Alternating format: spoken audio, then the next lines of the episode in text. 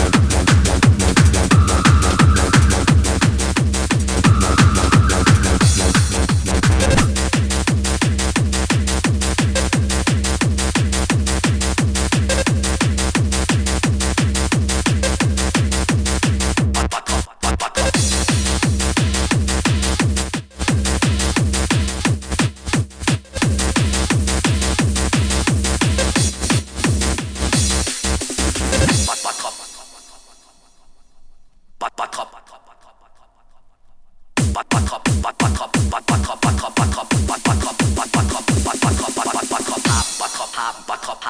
pop, pop, pop, pop.